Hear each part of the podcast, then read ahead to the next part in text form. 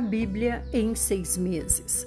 Muito bom dia, nós estamos no dia 15 de dezembro de 2021, quarta-feira, já trabalhando há quatro dias. Muito obrigada por estar aqui, fico muitíssimo feliz com a sua presença. A sua presença aqui é a razão desses áudios serem gravados. E hoje nós temos muitas novidades. Hoje nós vamos começar a primeira carta de Pedro e também vamos começar Daniel. Estamos de parabéns. Concluímos Tiago e concluímos Ezequiel ontem. Vamos começar com uma breve oração. Senhor Jesus, o nosso coração se enche de alegria porque estamos aqui vivos com essa preciosíssima oportunidade de lhe buscar, lhe conhecer e obedecer aquilo que o Senhor tem para nós.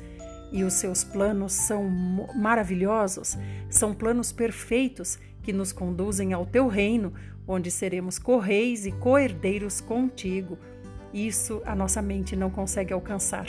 Por isso confiamos plenamente em ti e sabemos que o Senhor completará a obra naqueles que querem. Senhor, também perdoa os nossos pecados, Senhor. E louvamos o teu nome, invocamos o teu santo nome, Senhor Jesus, e sabemos pela fé que o Senhor está assentado no meio de nós nessa leitura. Quando o rabino se assenta, o rabi se assenta para ensinar. Então estamos aqui para lhe ouvir, Senhor. Amém. Muito bem, queridíssimos irmãos, vamos começar com primeira carta de Pedro. Vamos lá? 1 Pedro 1, preâmbulo e saudação.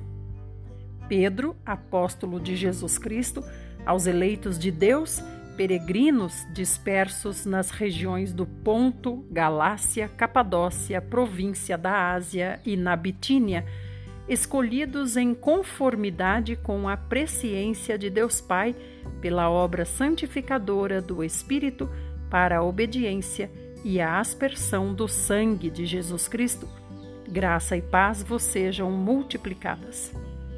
Então Pedro está escrevendo para os irmãos que tiveram que fugir, né, principalmente esses fugir de Jerusalém por causa da perseguição. Glória a Deus pela salvação. 3. Bendito seja o Deus e Pai de nosso Senhor Jesus Cristo, porque, de acordo com Sua extraordinária misericórdia, nos regenerou para uma viva esperança, por intermédio da ressurreição de Jesus Cristo dentre os mortos, para uma herança que jamais se extinguirá, nem tampouco será desonrada ou perderá seu valor herança preservada nos céus para vós, que sois protegidos pelo poder de Deus por meio da fé, até a chegada da salvação, prestes a ser plenamente revelada no final dos tempos. Portanto, nesta verdade exultais, mesmo considerando que agora e por algum tempo ainda tenhais de ser afligidos por toda espécie de provação Assim acontecerá para que a sinceridade da vossa fé seja atestada, muito mais preciosa que o ouro que se corrompe e ainda que refinado pelo fogo, resultando em louvor, glória e honra quando Jesus Cristo for revelado. Então aqui ele está falando que a fé testada e aprovada, a fé que passa pelo teste, essa fé é, é mais preciosa do que o ouro refinado pelo fogo. Muito bem, eu queria comentar aqui também, né, que o Senhor nos disse aqui que isso que nós temos para receber jamais se extinguirá. Eu gosto muito disso. Nós seremos imortais no reino do Senhor. Nunca mais conheceremos a morte. 8. Pois mesmo sem tê-lo visto, vós o amais e ainda que não estejais podendo contemplar seu corpo neste momento, credes em sua pessoa e exultais com indescritível e glorioso júbilo.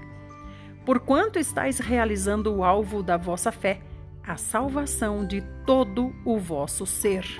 Esse todo o nosso ser, irmãos, é espírito, alma e corpo.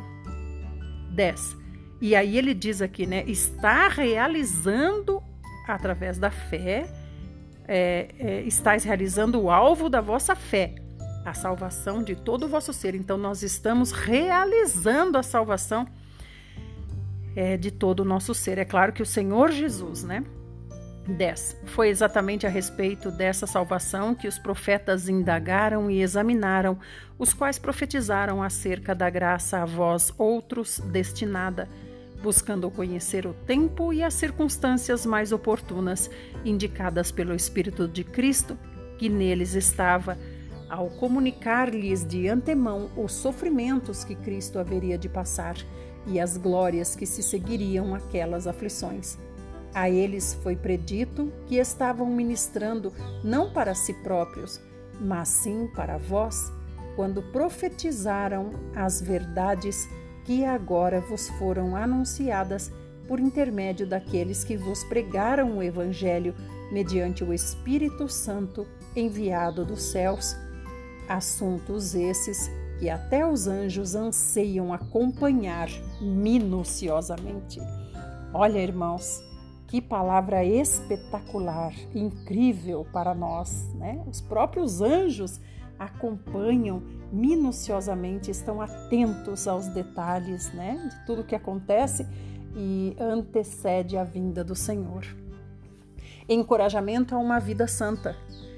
Assim sendo, estai com a, estai com a mente preparada, prontos para agir, alertas, Depositai toda a vossa esperança na graça que vos será outorgada na plena revelação de Jesus Cristo. Como filhos da obediência, não permitais que o mundo vos amolde as paixões que tinhais outrora, quando vivíeis na ignorância. Porém, considerando a santidade daquele que vos convocou, tornai-vos da mesma maneira santos em todas as vossas atitudes Porquanto está escrito: Sede santos, porque eu sou santo. Ora, se invocais como Pai aquele que julga imparcialmente as obras de cada pessoa, procedei com sincero temor reverente durante a vossa jornada terrena. Porquanto estáis cientes de que não foi mediante valores perecíveis, como a prata e o ouro, que fostes resgatados do vosso modo de vida vazio e sem sentido, legado por vossos antepassados? Mas fostes resgatados pelo precioso sangue de Cristo, como de cordeiro sem mácula ou defeito algum, conhecido de fato antes da criação do mundo, porém revelado nestes últimos tempos em vosso favor. Por intermédio dele credes em Deus que o ressuscitou dentre os mortos e o glorificou, de modo que a vossa fé e a esperança estão firmadas em Deus. O exercício do amor cristão. Considerando, pois, que tendes a vossa vida purificada pela obediência à verdade que leva ao amor fraternal não fingido, amai uns aos outros de todo o coração. Então aqui ele está falando de amor entre os irmãos, amor fraternal entre os membros da igreja. A cidade que você está tem muitos membros da igreja de Deus. Não são só esses que se reúnem com você. Todos os que aceitaram e creram e têm fé no Senhor Jesus, todos esses são nossos irmãos. Então nós temos que ter uma, um amor fraternal e não fingido com todos eles. 23. Fostes regenerados não a partir de uma semente perecível, mas imperecível, por meio da palavra de Deus, a qual é viva e operosa por toda a eternidade. Porquanto todo ser humano é como a relva, e toda a sua glória como a flor da relva. A relva murcha e cai a sua flor. Mas a palavra do Senhor permanece para sempre. E essa é a palavra que vos foi evangelizada. Capítulo 2 Devemos viver como pedras vivas. Portanto, livrando-vos de toda malignidade, de todo engano, hipocrisia, inveja e toda espécie de maledicência, Desejai o puro leite espiritual, como crianças recém-nascidas, a fim de crescerdes por intermédio desse alimento para a salvação, se é que já provastes que o Senhor é bom. Povo gerado pela pedra viva. Achegando-vos a ele a pedra viva, rejeitada pela humanidade, mas eleita e preciosa para Deus. Vós também, como pedras vivas, sois edificados como casa espiritual, com o propósito de serdes sacerdócio santo, oferecendo sacrifícios espirituais aceitáveis a Deus por meio de Jesus Cristo. Porquanto assim está registrado na Escritura: Eis que ponho em Sião uma pedra angular, escolhida e preciosa, e aquele que nela deposita sua confiança jamais será envergonhado.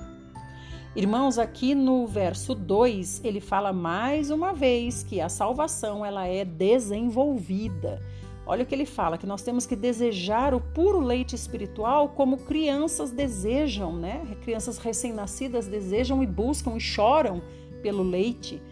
E aí ele diz: a fim de crescerdes por intermédio desse alimento para a salvação. Então ele está falando aqui com pessoas que já são irmãos, pessoas que já são cristãos. Então ele diz: se é que vocês realmente provaram o Senhor, provaram que Ele é bom, então agora busquem é, desenvolver essa salvação, como Paulo também diz. Continuando, 7. Assim sendo, para vós, os que credes, ela é preciosa, mas para os que não creem, a pedra que os construtores rejeitaram tornou-se a principal, a pedra angular. E pedra de tropeço e rocha que causa a queda, porquanto aqueles que não creem tropeçam na palavra por serem desobedientes. Todavia, para isso também foram destinados. Porém, vós sois geração eleita, sacerdócio real, nação santa, povo de propriedade exclusiva de Deus, cujo propósito é proclamar as grandezas daquele que vos convocou das trevas para a sua maravilhosa luz. Vós, sim, que antes não éreis sequer povo, mas agora sois o povo de Deus. Não tinhais recebido a misericórdia, contudo agora a recebestes. Irmãos, tudo é uma questão de fé, né? Então ele fala aqui que alguns foram destinados para a desobediência, mas outros foram destinados para ser povo eleito. Então, já que é uma questão de fé, a sua fé fala no seu coração o quê? Que você foi destinado à desobediência ou que você foi destinado a fazer parte do povo eleito? É claro que a fé daqueles que receberam o Senhor Jesus mostra que nós somos destinados ao reino, somos povo sacerdócio santo do Senhor. Deveres do povo de Deus. 11. Amados, exorto-vos como a peregrinos e estrangeiros a vos absterdes das paixões da carne que batalham contra a alma. Seja exemplar o vosso comportamento entre os gentios, para que naquilo que falam mal de vós, como se fosseis pessoas que vivem praticando o que é mal, ao observarem as vossas boas obras, glorifiquem a Deus no dia em que receberem a sua revelação. Então, irmãos, aqui explica que quanto às pessoas que falam mal de nós, nós não temos que brigar com elas, nós não temos que discutir, nós temos que o quê? Mostrar através da nossa vida que nós glorificamos a Deus. 13. Por causa do Senhor, submetei-vos a toda autoridade constituída entre os povos seja o rei como principal monarca, seja os governantes como por ele enviados para punir os praticantes do mal e honrar os que fazem o bem. Porque a vontade de Deus é que, praticando o bem, caleis a ignorância dos insensatos, considerando que sois livres, não useis a liberdade como pretexto para fazer o que é mal, mas vivei como servos de Deus. Tratai todas as pessoas com a devida reverência Amai os irmãos, temei a Deus e honrai ao rei. Então aqui ele mostra quanto à categoria de pessoas, né? Todas as pessoas nós temos que tratar com reverência, ou seja, com respeito, com educação, uh, segundo a cultura local. Agora, os irmãos nós temos que amar e Deus nós temos que temer. Temer é obedecer. e o rei nós temos que honrar. 18. Escravos, sujeitai-vos a vossos senhores com todo o respeito, não apenas aos bons e sensatos, mas também aos perversos, pois é louvável que por causa da sua consciência para com Deus alguém suporte constrangimentos e sofra injustamente. Porquanto que mérito há em ter de suportar castigos recebidos porque haveis praticado o mal? Entretanto, se suportais sofrimento quando fazeis o bem, isso é digno de louvor diante de Deus. Para essa obra fostes chamados, pois Cristo também sofreu por vós, legando-vos também este exemplo, a fim de que sigais os seus passos. Ele não cometeu pecado algum, nem qualquer engano foi encontrado em sua boca. Então, quando nós sofremos porque estamos merecendo, porque fizemos coisas erradas, que mérito tem nisso? Mas quando nós sofremos injustamente por causa do nome do Senhor Jesus, aí sim o Senhor entre, entra e age para a justiça. Vamos continuar no próximo áudio.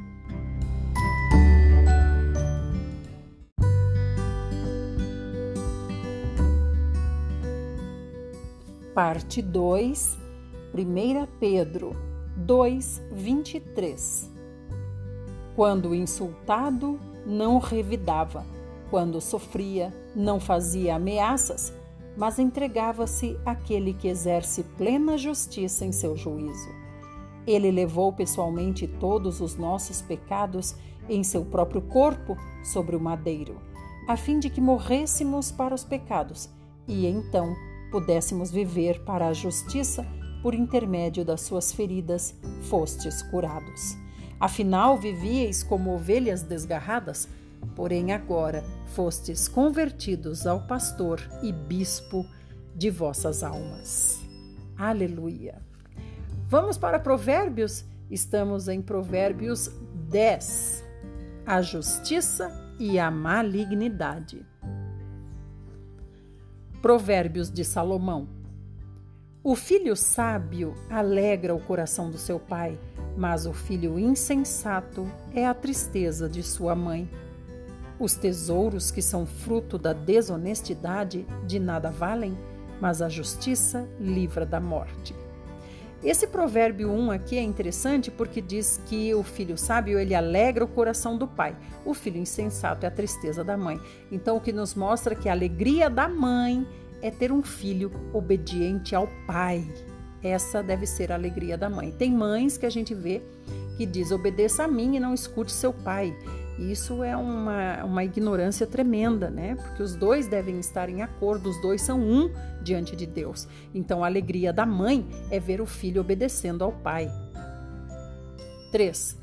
O Senhor não permite que o justo venha passar fome, mas abate a ambição dos ímpios. As mãos preguiçosas empobrecem o ser humano, porém as mãos laboriosas lhe produzem riqueza. Retomando um pouquinho aqui também o verso 3, diz assim: que o justo não passa fome, mas o ímpio tem sua ambição abatida. Então aqui o Senhor está falando da mesma pessoa, de nós. Nós podemos ser, ora justos, ora ímpios. Por quê? Porque agimos dessa maneira, né? Ora somos ambiciosos, ora estamos é, humildes, necessitando. Então o Senhor diz: se nós estamos humildes, ou seja, aptos, abertos a aprender, o Senhor é o nosso sustento. Mas quando estamos ambiciosos como os ímpios, somos abatidos por Deus. 5. Uh, Aquele que faz a colheita no verão é filho sensato, mas aquele que dorme durante a ceifa é filho que causa vergonha. Sobre a cabeça do justo há bênçãos, mas na boca dos perversos reside a brutalidade. A memória do justo é abençoada, mas o nome dos perversos cai em podridão. O sábio de coração aceita os mandamentos, mas o insensato de lábios vem arruinar-se. Quem caminha com integridade anda em segurança, mas quem segue por trilhas tortuosas será descoberto.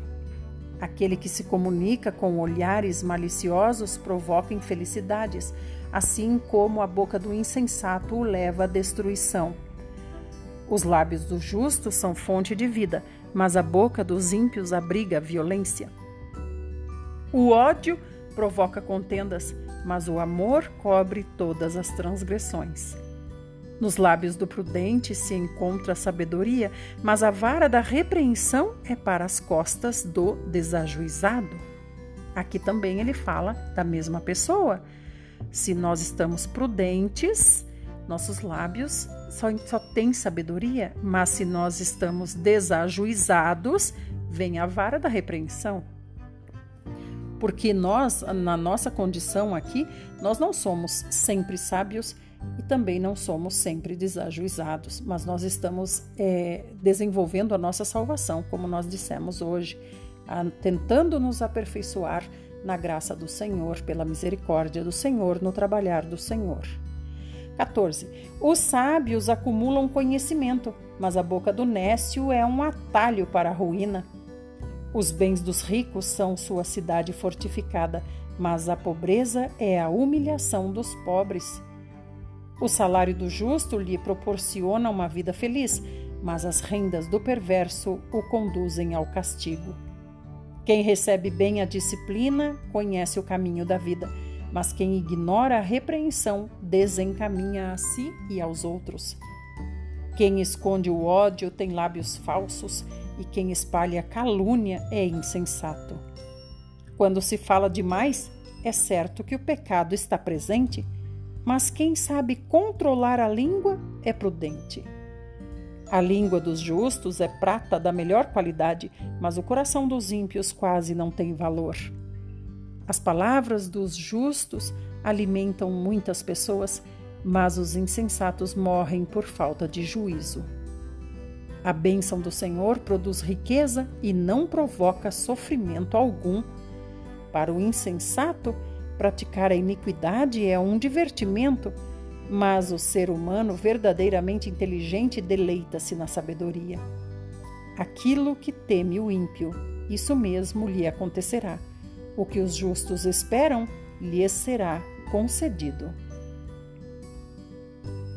Como passa a tempestade, assim desaparece o perverso, mas o justo permanecerá firme para sempre.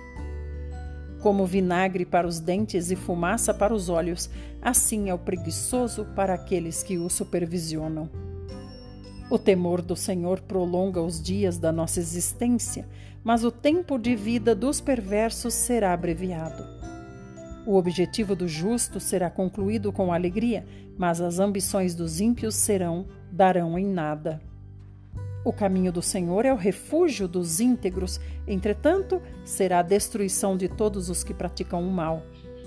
Os justos jamais serão definitivamente abalados, mas os ímpios pouco permanecerão na terra.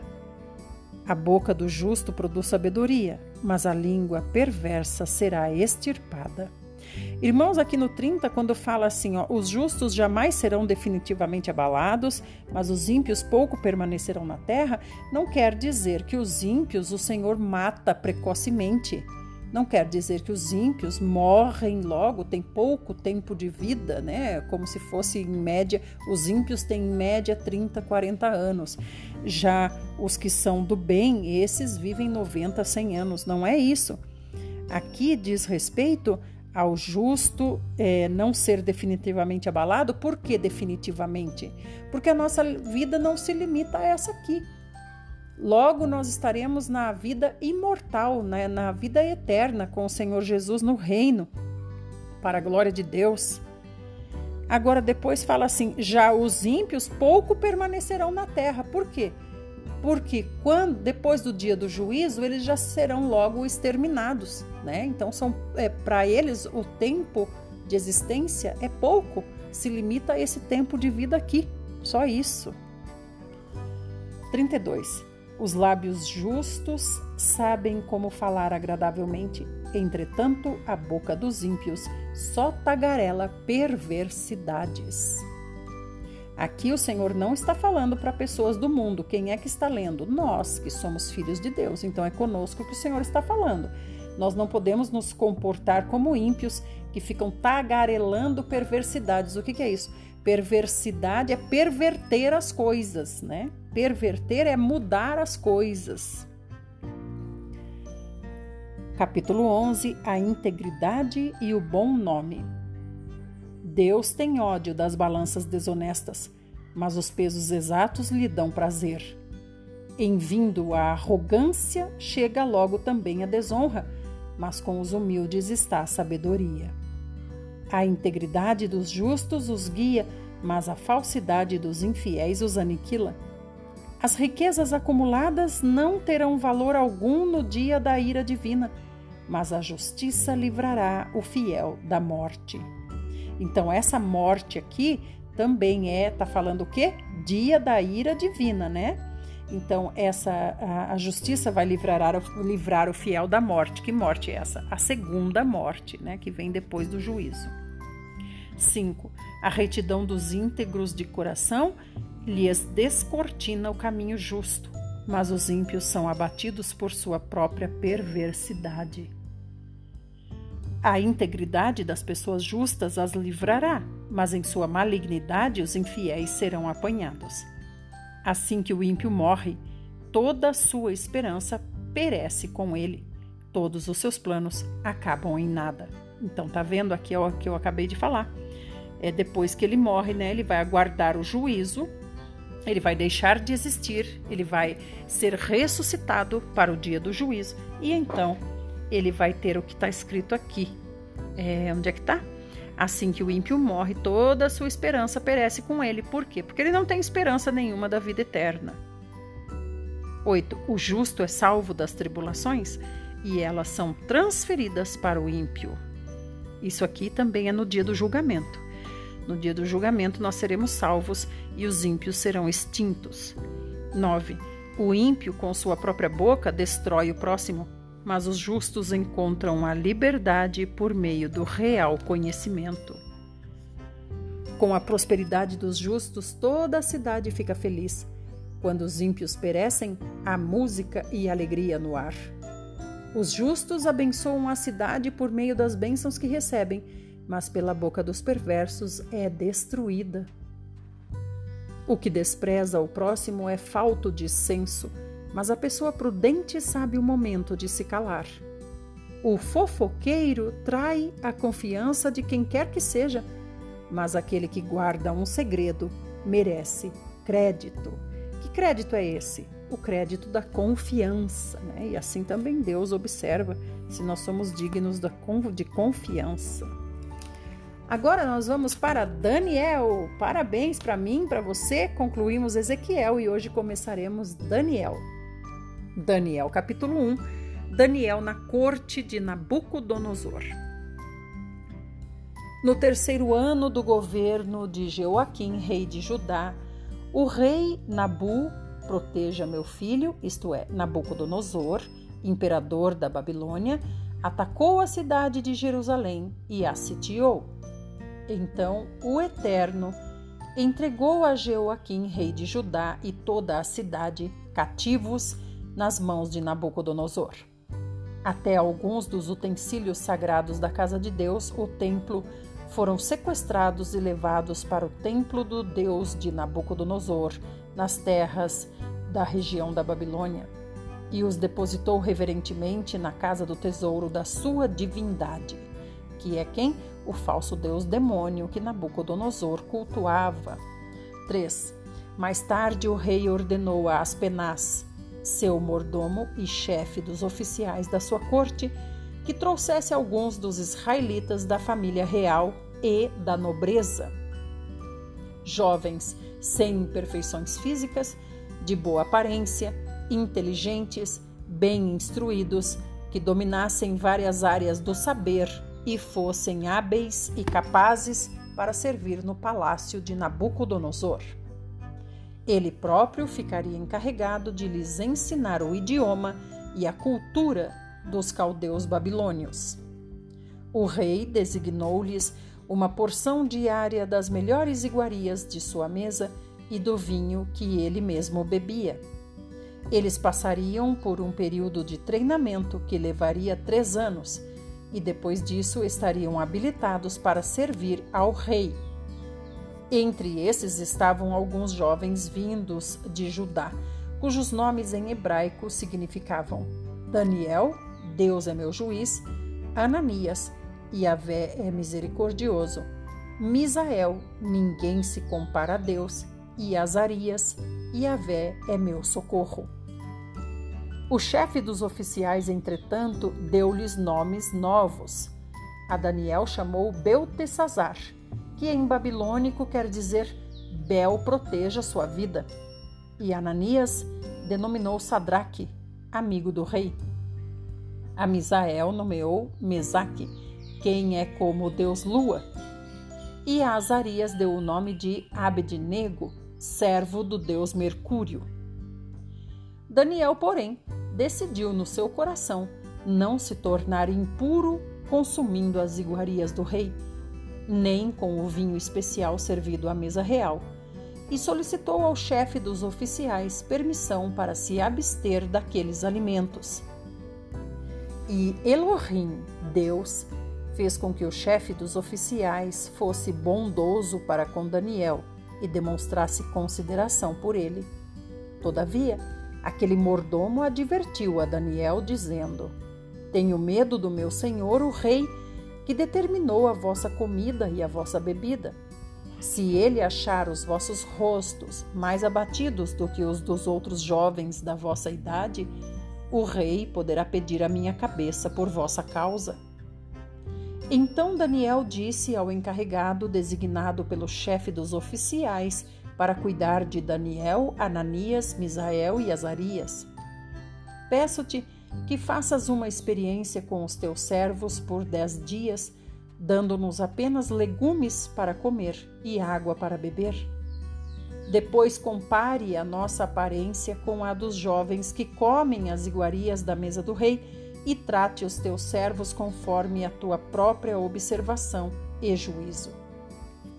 Irmãos, aqui a gente vê que é uma questão também religiosa, né? não é só uma questão de dieta, mas é uma questão religiosa também, já que à mesa do rei estavam as comidas dedicadas ao falso deus demônio do rei.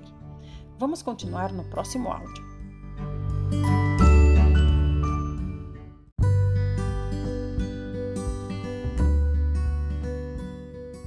Parte 3, Daniel 1:14. Assim, ele atendeu ao pedido de Daniel e observou a experiência proposta por dez dias. Passados dez dias, a aparência dos quatro rapazes era melhor e demonstravam estar mais saudáveis e fortes do que todos os jovens que se alimentavam da comida da mesa do rei. Mais uma vez eu digo, irmãos, isso não é só uma questão de alimentação, é uma questão também espiritual. Porque havia uma potestade que governava aquele principado, né, e comia a mesa do rei. 16. Assim o encarregado tirou a comida e o vinho do rei que lhes havia sido designados, e em lugar dessas iguarias e do vinho real, passou a servir-lhes vegetais. No caso destes quatro jovens, aprouve a Deus lhes abençoar com especial sabedoria e inteligência em toda cultura e ciência, e Daniel ainda recebera algo a mais. Sabia interpretar sonhos e visões de todos os tipos. Então, passado o tempo que o rei havia determinado para a preparação dos jovens servos, o chefe dos oficiais os trouxe à presença de Nabucodonosor e os apresentou. Irmãos, quanto tempo eles ficaram sendo preparados? Três anos. O rei conversou com eles e não encontrou ninguém que se comparasse a Daniel, Ananias, Misael e Azarias, de modo que eles passaram a servir o rei. E o rei concluiu que eram dez vezes mais sábios e instruídos do que todos os magos, místicos e adivinhos que havia em todo o seu reino, e isso em todos os assuntos e matérias referentes ao saber e ao discernimento sobre os quais o rei os inquiriu diligentemente.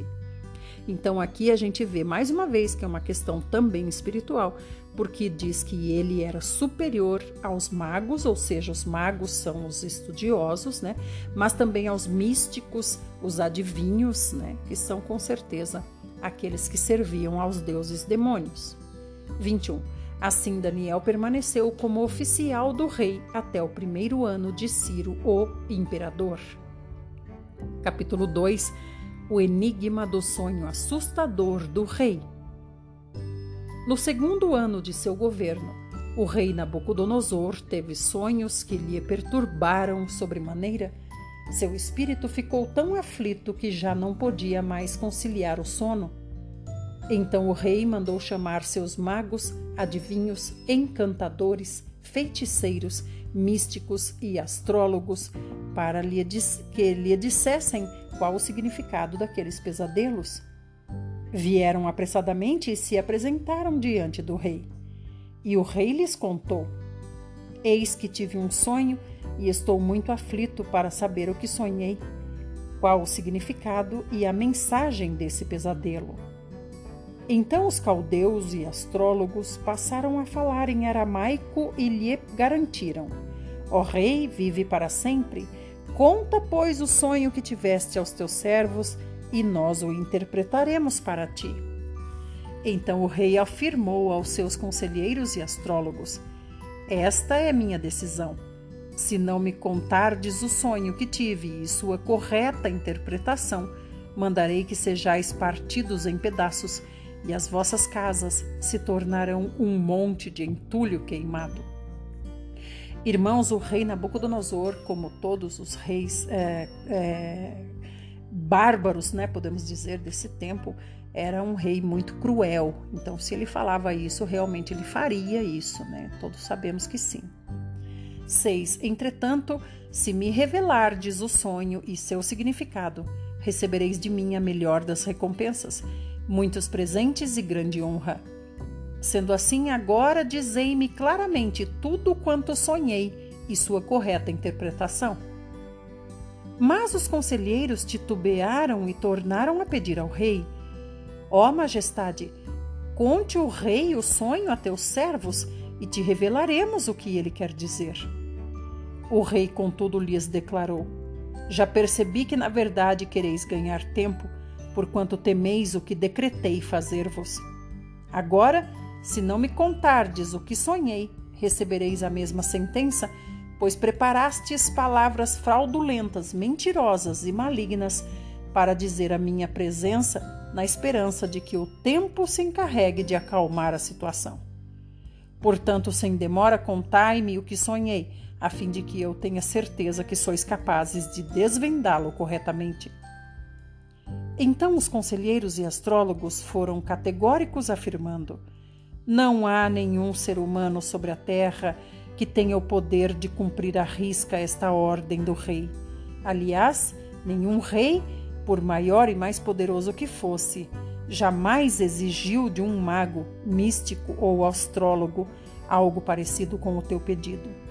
O que Vossa Majestade exige é difícil demais tanto que ninguém é capaz de revelar isso ao rei, senão somente os deuses, e eles não vivem em carne como os mortais. Então, olha aqui, se aqui está falando, né, irmãos? Só os deuses poderiam revelar, né? É, ninguém poder, seria capaz de revelar isso ao rei, senão somente os deuses e eles não vivem em carne como os mortais. Mas eles são servidores dos deuses. Então, por que, que eles não pediram aos seus deuses é, demônios que revelassem a eles, né? 12. Essa declaração deixou o rei tão irado e enfurecido que ele ali mesmo ordenou a execução sumária de todos os místicos e magos da Babilônia. Então, quer dizer, não só aqueles que estavam na presença dele, mas todos os que viviam na Babilônia, os místicos e magos, né, que são os que faziam magia e, e podiam, podemos até pensar que eram sacerdotes também desses deuses. Né? 13. E assim foi proclamado um decreto real para que fossem mortos todos os sábios. E por isso Daniel e seus amigos foram procurados pelos encarregados do rei para que também fossem executados. Deus revela a Daniel o sonho do rei. Quando Arioque, o comandante da guarda do rei, saiu para matar os sábios da Babilônia, Daniel falou com ele de modo prudente e sensato. E Daniel perguntou a Arioque, o oficial do rei: Por que o rei baixou um decreto tão drástico e urgente? Ao que Arioque explicou o motivo a Daniel. Diante disso, Daniel pediu para se apresentar diante do rei e rogou-lhe um prazo, ao fim do qual ele daria ao rei a revelação que estava buscando. Então Daniel foi dispensado e, voltando para casa, relatou tudo o que ocorrera aos seus amigos Ananias, Misael e Azarias. Então a gente vê aqui que Daniel já ia ser executado por Arioque. E aí ele conversou. Daniel era diplomata, então ele conversou né, e conseguiu esse prazo. 18. E lhes pediu que suplicassem ao Deus dos céus que tivesse misericórdia acerca desse mistério, a fim de que ele e seus amigos não fossem mortos juntamente com os outros sábios da Babilônia. Então o mistério foi revelado a Daniel durante a noite, por meio de uma visão. Daniel louvou o Deus dos céus, dizendo em aramaico: Seja bendito Elar, o nome de Deus para todo sempre, porque a sabedoria e a força a ele pertencem. Ele muda as épocas e as estações, destrona reis e os estabelece. Dá sabedoria aos verdadeiros sábios e entendimento aos que buscam discernir e conhecer revela mistérios profundos e enigmas ocultos, conhece o que jaz nas trevas e a luz habita nele em todo o seu esplendor. Eu te agradeço e te louvo, ó Elar, Deus dos meus pais. Tu me concedeste sabedoria e poder, e me revelaste o que te pedimos. Revelaste-nos o preocupante sonho do rei. Daniel esclarece o sonho do rei. Então Daniel foi falar com Arioque, ao qual o rei tinha constituído para matar os sábios da Babilônia, e rogou-lhe: Não mates os sábios da Babilônia, leva-me, pois, à presença do rei, e eu interpretarei para ele o sonho que teve. Olha só o coração de Daniel, né, irmãos? Ele falou: Não mate nenhum. Ele não disse: Não mate a mim e os meus amigos. Ele disse: Não mate aos sábios da Babilônia, todos. 25. Naquele mesmo momento, Arioque levou Daniel ao rei e relatou: Encontrei entre os exilados de Judá um homem que esclarecerá ao rei o significado do seu sonho. Então o rei indagou a Daniel: Podes tu revelar-me o sonho que tive e sua correta interpretação? E na presença do rei, Daniel respondeu: O mistério que o rei exigiu que devesse ser desvendado, nem sábios, adivinhos, magos, astrólogos ou místicos lhe podem revelar. Contudo, existe um Deus nos céus capaz de revelar todos os mistérios. Foi Elar, Deus, que mostrou ao rei Nabucodonosor o que acontecerá nos últimos dias. O sonho e as visões que passaram por tua mente quando estavas deitado foram assim. Ó Rei, quando estavas repousando em tua cama, começastes a meditar sobre o futuro. Então aquele que revela os mistérios te mostrou tudo quanto ocorrerá nos tempos vindouros. E a mim foi esclarecido este mistério não por ter eu mais sabedoria entre todos os que vivem na terra, mas para que tu, ó Rei, saibas a correta interpretação e compreendas todos os pensamentos que passaram pelo teu coração. Ó Rei, eis que tu olhaste e viste diante de ti uma grande estátua, e em tua visão esta estátua era enorme e impressionante. Estava em pé diante de ti e tinha uma aparência terrível.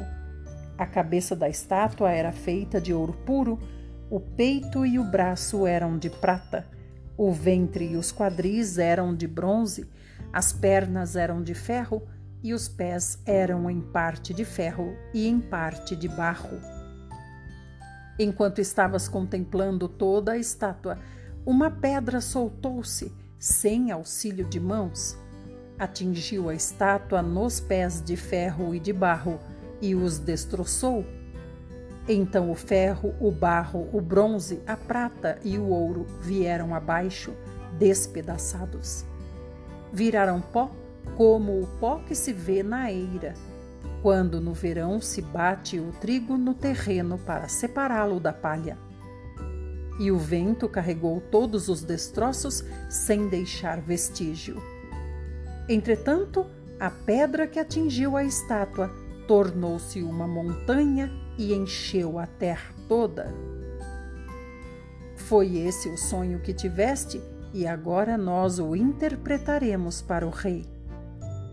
Ó rei, tu és rei de reis, a quem o Deus do céu tem dado o reino, o poder, a força e a glória, e em cuja mão ele entregou os homens de todas as nações, onde quer que habitem, os animais e as aves do céu, e te fez reinar sobre todos eles. Tu és, portanto, a cabeça de ouro. Mas depois de ti se levantará outro reino inferior ao teu, e um terceiro reino feito de bronze, o qual terá domínio sobre toda a terra. E haverá um quarto e último reino, este forte como ferro, pois o ferro tem o poder de quebrar e esmigalhar tudo. E assim como o ferro despedaça tudo, também ele destruirá e reduzirá a pedaços todos os reinos do mundo. Como viste, os pés e os dedos eram em parte de barro e em parte de ferro. Isso quer dizer que esse será um reino dividido, mas mesmo assim terá um pouco da força do ferro, embora tenhas observado o ferro misturado ao barro lamacento. Assim como os dedos eram em parte de ferro e em parte de barro, também esse reino será em parte forte e em parte frágil.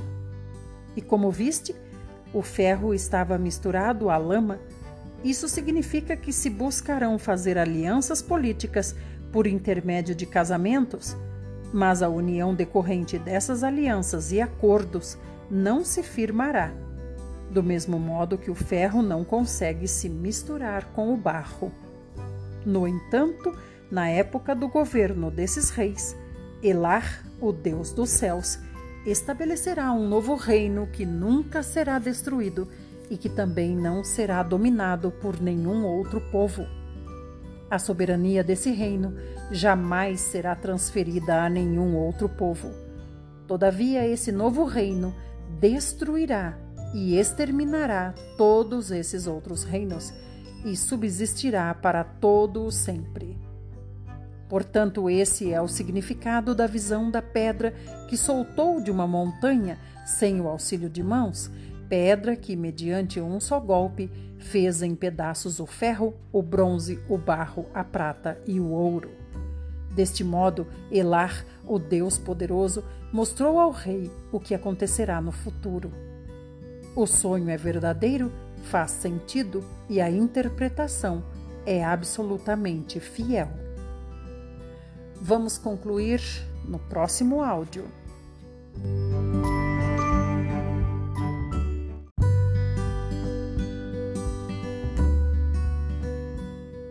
Parte 4, Daniel 2:46. Assim que acabou de ouvir essa revelação, o rei ajoelhou-se e, com o rosto rente ao chão, reverenciou Daniel e ordenou que trouxessem imediatamente uma oferta de cereais e incenso. Em seguida, o rei dirigiu-se a Daniel e declarou: Verdadeiramente o vosso Deus é Elar, o Deus dos deuses, o Senhor dos reis e o revelador de todos os mistérios, pois foste capaz de interpretar o mistério destas minhas visões. Então o rei exaltou Daniel e lhe deu muitos e valiosos presentes e o designou governador de toda a província da Babilônia. E também o fez chefe principal de todos os sábios da Babilônia. Além disso, a pedido de Daniel, o rei nomeou Sadraque, Mesaque e Abednego administradores da província da Babilônia, enquanto o próprio Daniel permanecia na corte do rei. Irmãos, aqui a gente vê que o rei Nabucodonosor se curvou diante de Daniel, mas na verdade ele está se curvando diante da entidade, porque na mente de Nabucodonosor ele entendia assim: um Deus falou através de Daniel, né? Então ele não tinha compreensão de o Deus dos deuses. É, quem era realmente de coração, como Daniel tinha essa compreensão, porque Daniel tinha toda a história é, de Israel no coração dele, né? Todas as experiências que Israel teve com Deus estavam no coração de Daniel e Nabucodonosor não tem essa, não tinha essa experiência, né? Então, quando ele se curva diante de Daniel, ele está se curvando diante da entidade que revelou para ele é, com poder o sonho e a interpretação. Capítulo 3: O ídolo de ouro de Nabucodonosor.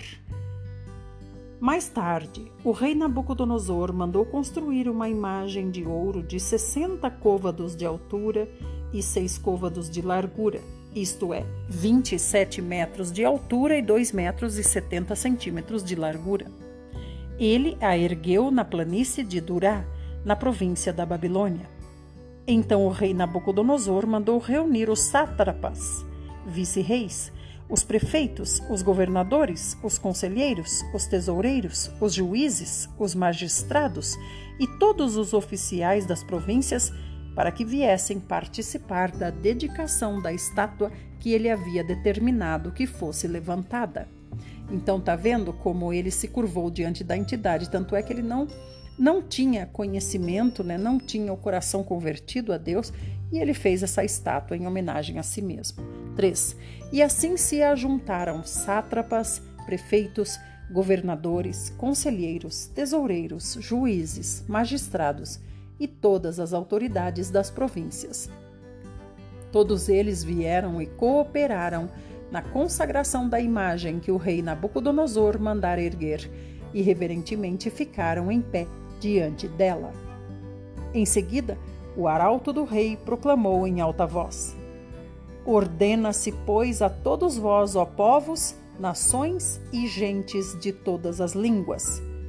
Assim que ouvirdes o som da corneta, da flauta, da harpa, da cítara, do saltério, da flauta dupla e de outros instrumentos musicais, todos tocando juntos, vos ajoelhareis com o rosto rente à terra e assim prostrados devereis adorar a imagem de ouro que o rei Nabucodonosor vos edificou.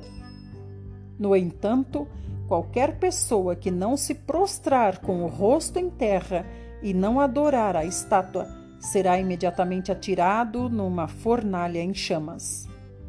Sendo assim, logo que ouviram o som da corneta, do pífaro, da cítara, da harpa, do saltério e de todos os demais instrumentos musicais, todo indivíduo, povo, nação e mesmo pessoas estrangeiras de outras línguas e culturas prostraram-se em terra e adoraram a imagem de ouro que o rei Nabucodonosor fizera. Os judeus são atirados na fornalha. Nesse momento, alguns conselheiros e astrólogos se aproximaram do rei Nabucodonosor e denunciaram os judeus, alegando: Ó rei, vive eternamente. Tu decretaste que todo homem que ouvisse o aviso emitido pelo som da corneta, da flauta, da harpa, da cítara, do saltério, da flauta dupla e de várias músicas executadas por muitos instrumentos, todos tocando juntos, deveria imediatamente prostrar-se em terra e adorar a grande estátua de ouro, e qualquer pessoa que não se prostrasse e adorasse seria lançada numa fornalha de fogo ardente. Contudo, há alguns homens judeus que tu nomeaste para zelar pelos negócios da província da Babilônia, Sadraque, Mesaque e Abednego, que não fizeram caso de ti nem de tuas ordens, ó rei. Não cultuam aos teus deuses, tampouco adoram a imagem de ouro que tu ergueste. Assim que ouviu essa declaração, Nabucodonosor encolerizou-se terrivelmente e mandou chamar Sadraque, Mesaque e Abednego. E rapidamente estes homens foram trazidos à presença do rei. E Nabucodonosor lhes questionou: Ó Sadraque, Mesaque e Abednego, é mesmo verdade que não cultuais a meus deuses, nem adorais a estátua de ouro que edifiquei? Pois de agora em diante ficai atentos quando ouvirdes o som da corneta, da flauta, da harpa, da cítara, do saltério, da flauta dupla e de todos os demais instrumentos entoando suas músicas, melhor será, imediatamente, que vos prostes e adores a estátua que fiz. Dai, pois, ouvidos a essa advertência, pois será bem melhor. Se não prestares o vosso culto à imagem de ouro, sereis atirados sumariamente numa fornalha em chamas, e vos indago que Deus poderá livrar-vos das minhas mãos. E vos indago que Deus poderá livrar-vos das minhas mãos. Então aqui a gente vê que foram os três que foram denunciados, né? Os três eles, eles não ficavam juntos, cada um cuidava, administrava uma província diferente. Então eles foram é, denunciados. Daniel é, com certeza não adorou também, mas pelo que se entende, Daniel não estava presente. 16. Então Sadraque, Mesaque e Abednego responderam ao rei: Ó Nabucodonosor, não precisamos defender-nos diante de ti. Se formos condenados por isso e lançados na fornalha de fogo ardente, o nosso Deus Elar, a quem cultuamos, pode livrar-nos, e ele nos livrará das tuas mãos, ó majestade. Contudo, se ele não nos livrar, fica sabendo, ó Rei, que não cultuaremos aos teus deuses, tampouco adoraremos a estátua que ergueste. Diante disso, Nabucodonosor ficou tão enfurecido que seu rosto transfigurou-se em ódio e deu ordens expressas para que a fornalha fosse aquecida sete vezes mais que de costume e ordenou a alguns guerreiros do seu exército que amarrassem Sadraque, Mesaque e Abednego e os atirassem na fornalha de fogo ardente.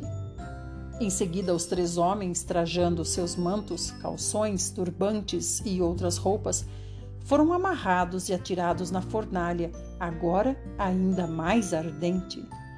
A ordem do rei era tão urgente e a fornalha estava tão quente que as chamas mataram os soldados quando empurraram Sadraque, Mesaque e Abednego para dentro do incinerador.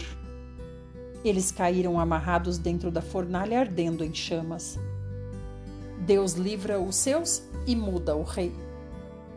Mas logo depois, o rei Nabucodonosor, assustado, levantou-se depressa e indagou aos seus conselheiros: Não lançamos três homens amarrados dentro da fornalha em chamas? E todos responderam: Sim, ó rei, assim fizemos. Irmãos, observem aqui que o rei não se incomodou nem um pouco com a morte de seus soldados. 25. Então o rei exclamou: Pois então vede isto? Há quatro homens desamarrados lá dentro e nada sofrem, estão ilesos. E o quarto homem é parecido com um filho dos deuses. Apressadamente, Nabucodonosor aproximou-se da entrada da fornalha em chamas e gritou: Sadraque, Mesaque e Abednego, servos de Elar, o Deus Altíssimo, saí e vinde até nós. Logo, Sadraque, Mesaque e Abednego deixaram a fornalha ardente e saíram do meio do fogo. E os sátrapas, os prefeitos, os governadores e os conselheiros do rei, estando reunidos, observaram e comprovaram que as chamas não tiveram o poder de ferir qualquer parte do corpo deles nem mesmo um fio de cabelo tinha sido chamuscado, os seus mantos não estavam queimados e não havia cheiro algum de fogo neles. Irmãos, a gente vê que aqui é um evento sobrenatural, né, espiritual, com, com certeza, né, logo se vê pela história, mas a gente observa que Nabucodonosor se chegou à beirada da fornalha ardente e não morreu como seus soldados. Então ali a gente vê que não era um ser humano comum que estava se aproximando da entrada da fornalha, da boca da fornalha, senão ele teria morrido também.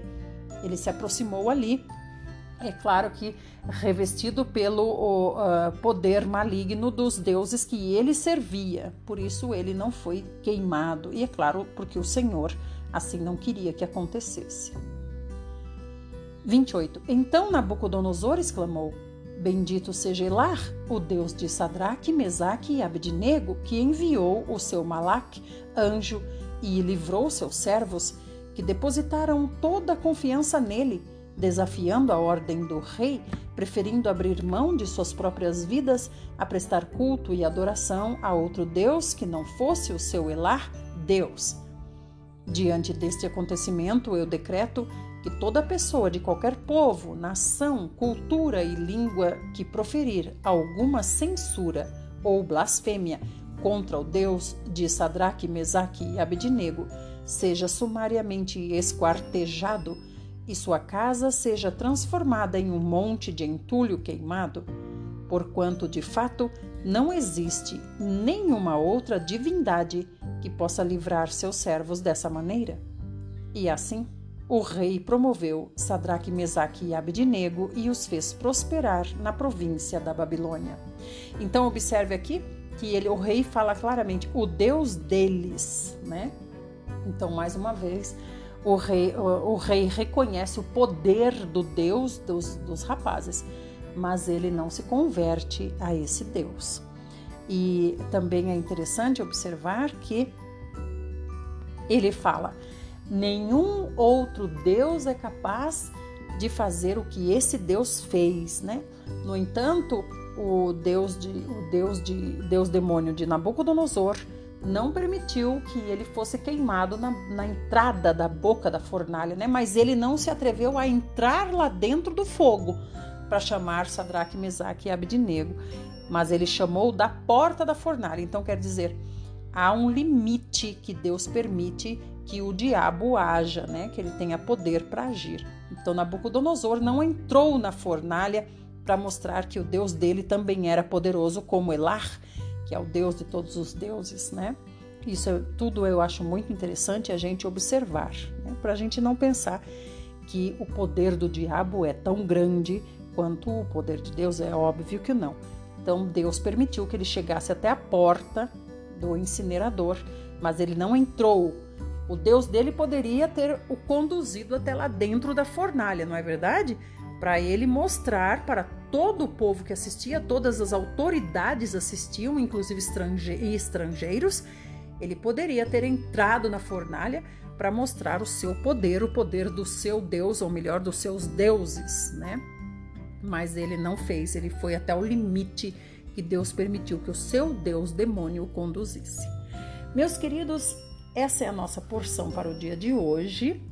Amanhã nós retornaremos com o segundo sonho alarmante do rei aqui na nossa história de Daniel. Graças ao Senhor pelo livro de Daniel e pelos livros todos que o Senhor deixou para nós na sua palavra. Fiquem bem e até amanhã, se assim o nosso poderoso Senhor Jesus Elar, Deus de todos os deuses, aquele que é o verdadeiro Deus e único Deus, o fizer. Amém.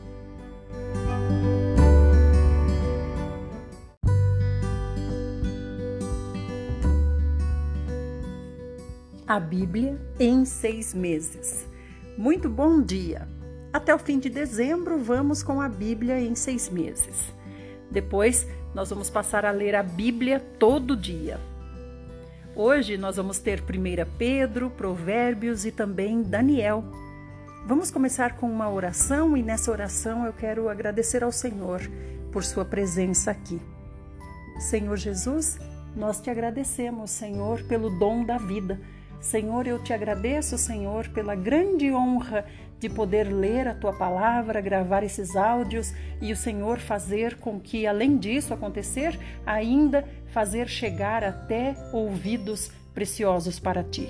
Ouvidos de filhos teus que o Senhor pretende treinar como guerreiros valentes para o seu exército, porque a batalha final se aproxima. Senhor, abençoa esses meus irmãos.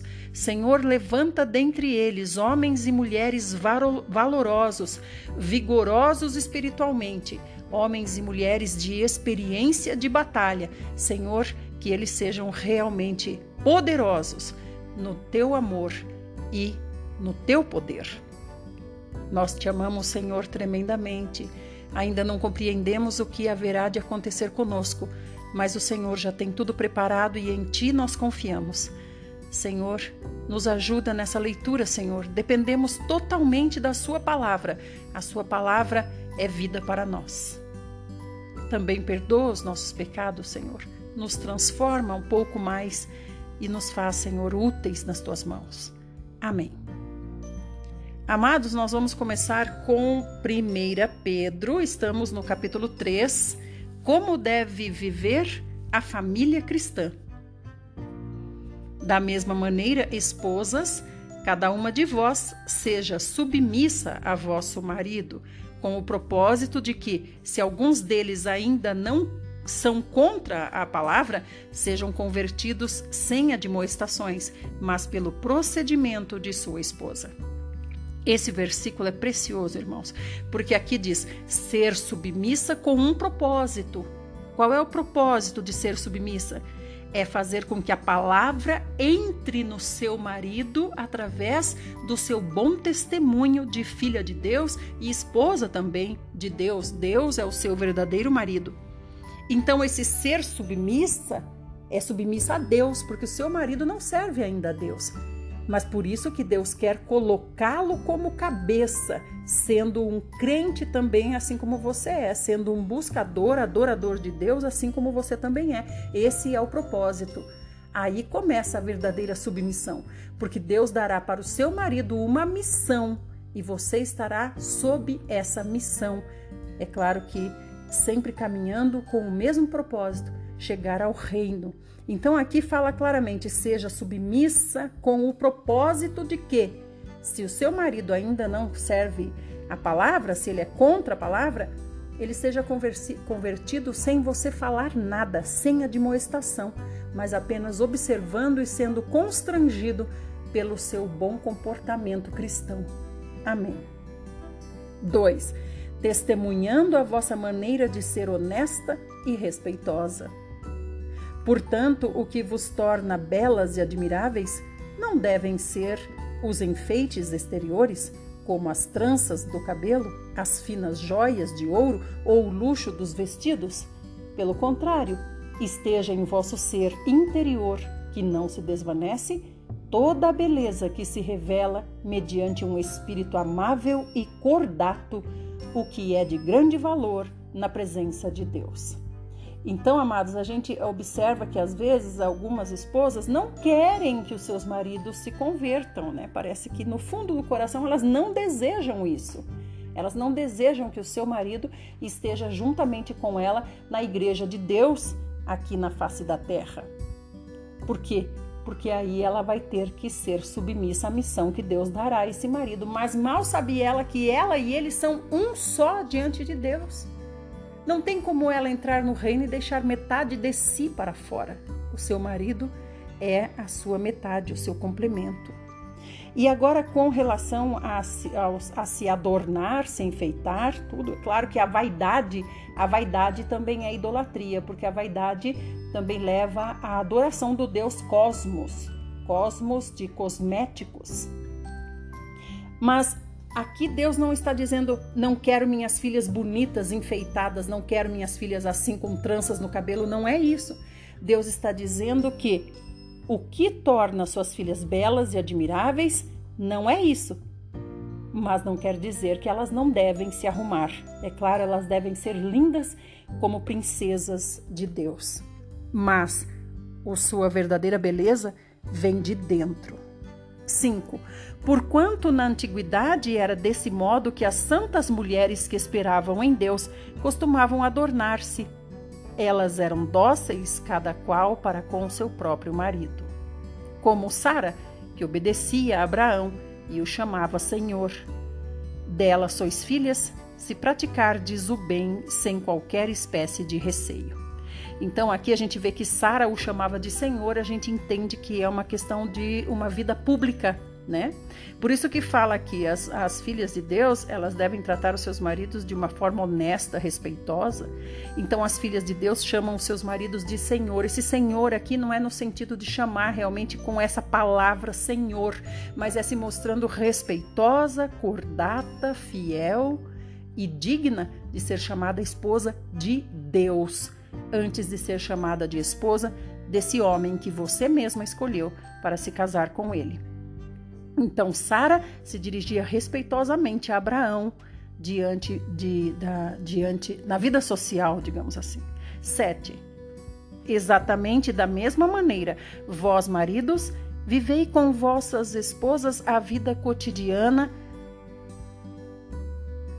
do lar, com sabedoria, proporcionando honra à mulher como parte mais frágil e coerdeira do dom da graça da vida, de forma que não sejam interrompidas as vossas orações.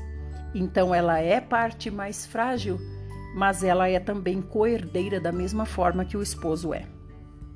Então o marido deve, além de amar, proteger. O estilo de vida do cristão. Concluindo, tende todos vós o mesmo modo de pensar?